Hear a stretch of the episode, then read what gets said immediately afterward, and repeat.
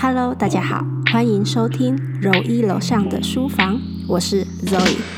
阅读改变了我的人生，从思维到行动，一路向上，创造自己想要的生活。现在在这里，我会分享是哪些好书改变了我。喜欢研究自我成长、财富自由、行销策略的你，都欢迎加入我的书房，一起创造自己想要的人生。Hello，大家好，欢迎回到柔一楼上的书房，好久不见。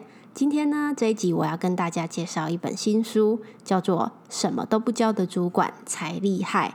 其实我已经在我的 IG 上面强力曝光过这一本了，因为光是封面就很漂亮，它就是白底，然后黑字写满一整面封面，让就是让人家在书店不想看他一眼都很难。这本书呢，我一 po 在 IG 的时候，就有很多我那些当主管阶级的朋友啊，纷纷问我说如何如何好不好看啊？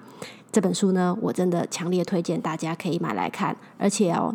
不只是当主管的人需要看，我觉得你身为一个公司的员工，或者是你经营自媒体艺人公司，你都可以看看这一本来训练你的主管思维。为什么要有主管思维？其实我觉得是每个人都必须要具备的一个一个思想方式。如果你今天是在公司，当你具备了主管思维，在遇到事情的时候，或者是公司在进行项目、呃进行一些生意的时候，你能够换位思考，站在主管的角度来想这件事情，我觉得会对你的人生还有你的职场都是很大的进步，你才能够超越平庸，你才可以不平凡。OK，那进到这本书里。刚开始看我就发现了很多，就是我那些当主管的朋友会跟我 complain 的一些事情，譬如说他们呃刚当上主管的时候，都会跟我说啊，当主管好累哦，啊管理好累哦，这样子。书本的第一第一篇序的时候就提到说，若你常常有当主管的这个“当”字出现的时候，有这个想法，代表说你还没有准备好，你只是在扮演主管这个角色。你需要的是去理解主管这个人设，他要做的事情是什么。其实好的主管不是当出来的，而是靠逐一的理解跟同理心。其实职场上的这些头衔啊、职称啊，都是伪命题啦。高位呢，其实不代表冠冕，而是要有能处在你高位上该有的能力和影响力。怎么说呢？首先啊，你一定要知道一件事情。完美的团队它并不存在，因为每一位 member 都是独立的个体，你必须依照现实去量身打造规划，让你团队里面的每一个人都能够发挥他最大的价值，这才是身为主管你需要做的。其实你就像一艘船的船长，你负责掌舵，带领大家朝目标前进，就这样。我身边很多朋友呢，其实也是都被逼着赶鸭子上架，当上主管。那这本书我翻到第一章，它里面分成五个章节，第一章。这个标题斗大的写在那边，你明明不想当主管，可是你却被升官，哇！这一个章节我真的推荐大推给我这些朋友们看。作者说呢，如果你是被升官的人啊，不管你肯不肯，你都要先做好这五件事。那我今天就利用我的 podcast，好好跟大家介绍一下这五件事是什么。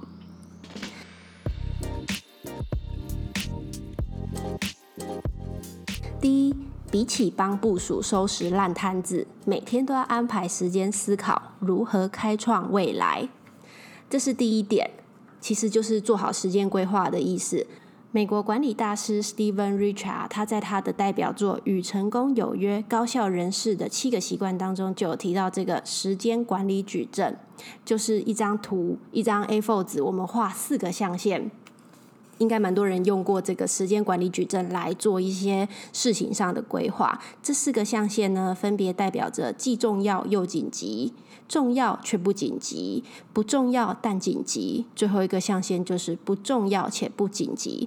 你把你的代办事项纷纷依照它的时间紧迫程度写在这张纸这张纸上来规划，说你目前要先做什么，什么是最重要的，那什么重要但是不紧急。因为你身为主管，你应该每每天都已经很忙很忙了。那如果你都把时间花在先帮你的部署擦屁股、处理他们的事情，但是却忽略了主管最重要的任务，其实就是规划你整个团队的未来目标。这样久而久之，你只会变成夹心饼干，夹在你的部署以及你的上司中间，那也没办法做到在紧急跟重要之间取得一个平衡点，这点是非常重要的。再来第二点是，避免用下马威式的命令来跟你的 member 做沟通。这个我想道理很简单，没有人喜欢被用这种命令式的口吻来做沟通。那尤其是在新官上任的第一天，你要做的是先了解这个团队的现况，而不是用那种上对下式的下马威方式来设定目标。尤其是在你跟部署都还不太熟悉的状况下，第一个要做的其实是彼此建立信任关系。那么有了这一层的信任关系之后呢，才可以进行第三点。建立组织持续的经营三要素，那就是共同目标、合作意愿以及有效的沟通。这里作者提到了一个皮特·杜拉克所教的一个理论，叫做 SMART 理论，其实是五个英文字母的第一个字的缩写，分别就是明确、可衡量的、可达成的，以及关联性，还有具有时间限制的这一套 SMART 理论。它是一套可以有效的组织你的成员，然后定定目标，并且控制你现在项目的进度，最终达到优化工作绩效的一个管理方法。那这个 SMART 理论呢，我自己也是被我某一任老板来他教我用过。那我觉得这个不光只是在定定一些你的目标。其实你写 email 的时候，你想要跟主管阐述一件事情，你就利用这个 SMART 理论，把时间以及你发生了什么事情，那你预计怎么做，在什么有效期限内做出来，用这一套明确的规则，就可以在信件里面或者是工作上呈现一个非常明确的目标。那对于达成我们的工作绩效是非常有用的一个方式。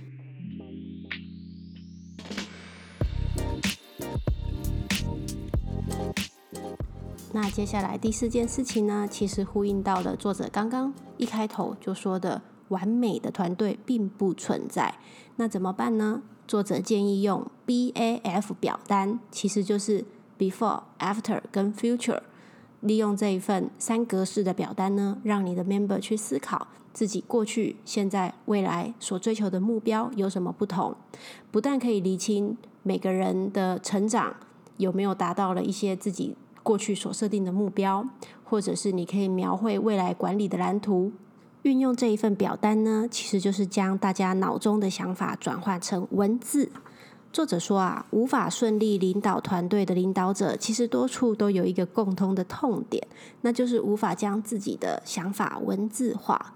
虽然这些主管脑中都有我想要建立优良团队的想法。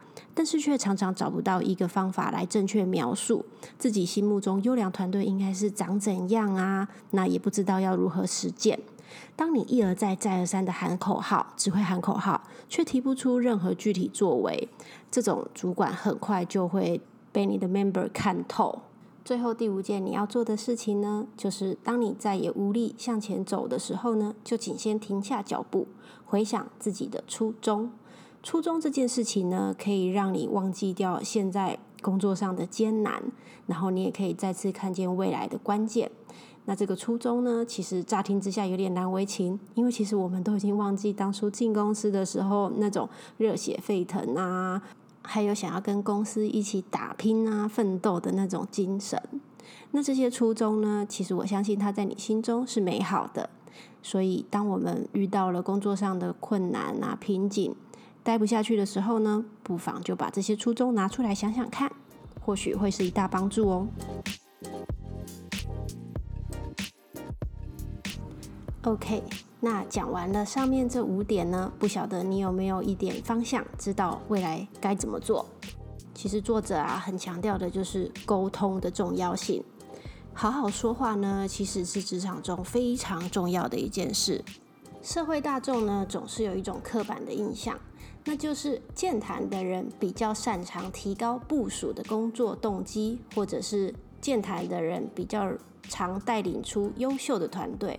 其实这是一个天大的误解哦。口拙的人呢，并不代表他没有领导能力哦。不善言辞的人呢，其实并不是不知道如何表达自己的想法，而是他在意他说出话之后，对方所表现出来的反应。这些人内心常常都是这样想的哦。我只是希望我跟对方说一下他要做什么，可是他一直回嘴，好烦哦。有时候啊，其实主管只是想再次确认你有没有听懂，所以再三问了你，你知道了吗？你懂了吗？这样子。可是啊，部署下意识的就会往负面的情绪去思考，觉得说主管不信任我，或者是主管刻意找我查。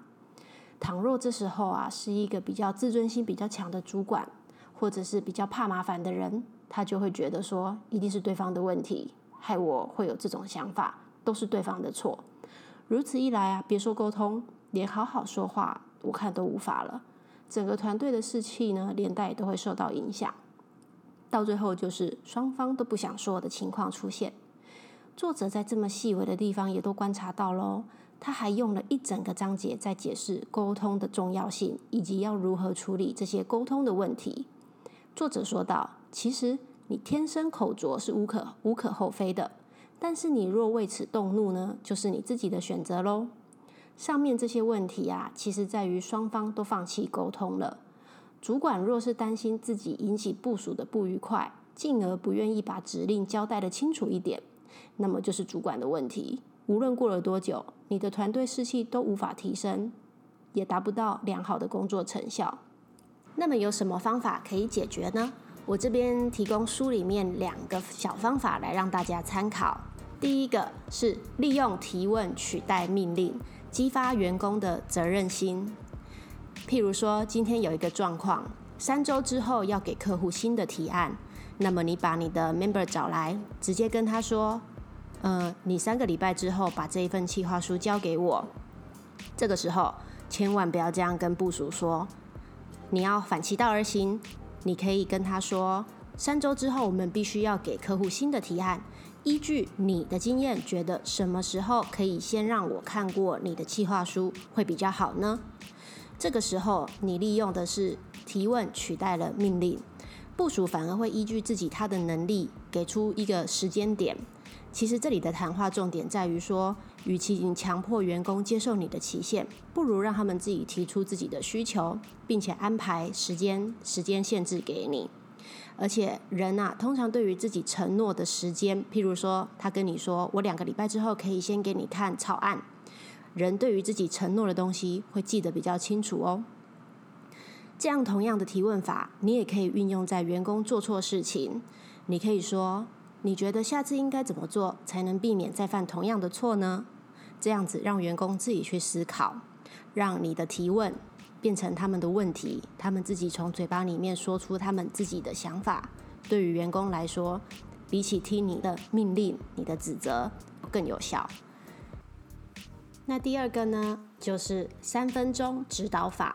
只要三分钟，引导你的部署思考最重要的事情，协助他厘清现在的状况。简单来说呢，就是从大方向来看工作，从未来逆推回来的逆向思考法。身为领导者啊，你每天为了眼前的工作，包括处理你自身的业务，还有确认部署的业务，其实你每天东奔西跑也是职责所在。但是你在忙碌中也别忘了思考自己心中真正理想的领导应该是怎样的模样，并且朝着这样的目标前进。那么换个角度来看，你的 member 心情现在又是如何呢？或许啊，你的部署现在正被业务压得喘不过气来，搞不好他的情况比你还严重。大家如果老是都是被工作压得喘不过气，总有一天啊会身心俱疲，不是生病就是倒下，不然呢最后就是选择离职。这边作者提到的三分钟指导法，其实特色就是说，指导呢不必真的去教，只要你问他答就够了。身为主管呢，应该要体谅部署。其实你的工作就是协助他们规划未来的目标，达到公司的期待，并且强化每一位员工自动自发的工作动机。三分钟指导法呢，它的基础沟通方式就是用逆向思考。你只要做到倾听、询问、同理心、回馈、给建议或者是要求，用这些方法做球给对方，引导出你的员工重新去思考，或者是审视平常被忽略但是却很重要的事情，也可以趁机挖出你员工的潜能，是一种能够促进对方改变的对话技巧。那在实际操作上呢？当你今天想要利用这个三分钟指导法跟你的员工沟通的时候，第一句话你可以先问他说：“诶，你最近还好吗？”用这个开场来聆听对方的烦恼，让对方明确知道说你有事情想要跟他说。接下来呢，你就可以运用刚刚所说的同理心，询问现实与理想的差距，询问你的员工说你现在的状况跟我们原本预计的目标差距多少？那为什么会有这样的差距呢？那接下来就是重点，为了弥补这些差距，我们现在必须要采取什么行动呢？最后啊，你一定要问一下你的员工的感想。你问他说：“我们的这段谈话有没有让你察觉到什么？”如果你的员工可以将这些状态描述的越详细，就能越聚焦在我们的目标这些具体的人事物上。因此，如果说你的 member 回答的很抽象的时候，你不妨试图去引导他说：“诶，你说的这句话是什么意思呢？”能不能再说的详细一点？其实这个三分钟指导法的好处啊，在于操作简单，很单纯。你只要透过问句与反复的提问，就能帮部署去厘清他现在问题的症结点在哪里，而且也能更明确了解说部署现在他的目标与理想现实状况的差距。在这个之后呢，领导者也可以在了解你的 member 现在状况的前提之下，一起协助定定。并且执行，还有改善现在目标的进程，让你的 member 不会再对于未来感到束手无策。最后呢，我想要用一些时间介绍最后几个章节。不晓得你的公司或者是身为主管的你，是不是很喜欢开会？尤其是那种每周都要开个一两次、两三次那一种冗长却又不知道在讨论什么的会议。我之前看过一本书啊。他说：“无能的主管最喜欢做的事，就是把大家聚集起来开会。”这是书说的哦，不是我说的。这本书最后作者也有提到说，如果你们公司啊每周定期开会一个小时，一年将会多花你十二万的人事成本。这边当然是以他们日本公司来做那个人事的成本计算。一般公司呢，可能不会有到这种金额这么高。但是作者想强调的是说，你知道开会的人事费用成本要耗费多高吗？再加上如果你的开会时间非常的冗长，大家七嘴八舌呢，不知道在讨论什么，那就是真的在浪费时间、浪费金钱。这边有一个管理学上很有名的品质管理公式，叫做 PDCA。中文叫做代名循环，我想很多人都听过。PDCA 其实就是 Plan、Do、Check、Action 的缩写。简单来说，就是规划、执行、查核、行动这四个步骤。可以运用这个 PDCA 的会议循环，来让你的会议进行的更有效率。利用这个 PDCA 呢，它不仅可以有效的检讨会议的流程，还可以将会议的时候。这些感受或者是内容，把它文字化下来，让参与者更能够去思考，说今后我应该要从哪个方向来改善、来着手。PDCA 它是一个循环，持续不断的，它并不会因为你的目标或者是你的呃效果已经到达了就终止。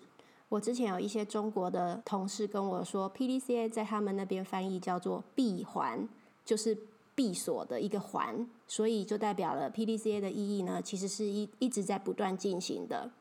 它除了可以用在改善会议的品质之外呢，我们自己平常在定定一些年度目标或者是要执行的方案，也可以利用 PDCA 来做持续的检讨以及改进。我下一步要做什么？好啦，说了这么多，其实我只揭露了这本书一点点的重点。我希望呢，身为主管的你都可以去买这本书来看，也期待看完这本书之后的你呢，心态能够从当主管变成理解主管这个角色是要做什么，并且带领出你心中理想的团队，并且是你量身打造出来的完美团队。欢迎大家在我的频道上面打新评分，我很需要你们的留言，让我知道哪里需要改善，哪里可以做得更好，或者是你们有想跟我说的话。也都欢迎留言在下面哦，那就这样喽，拜拜。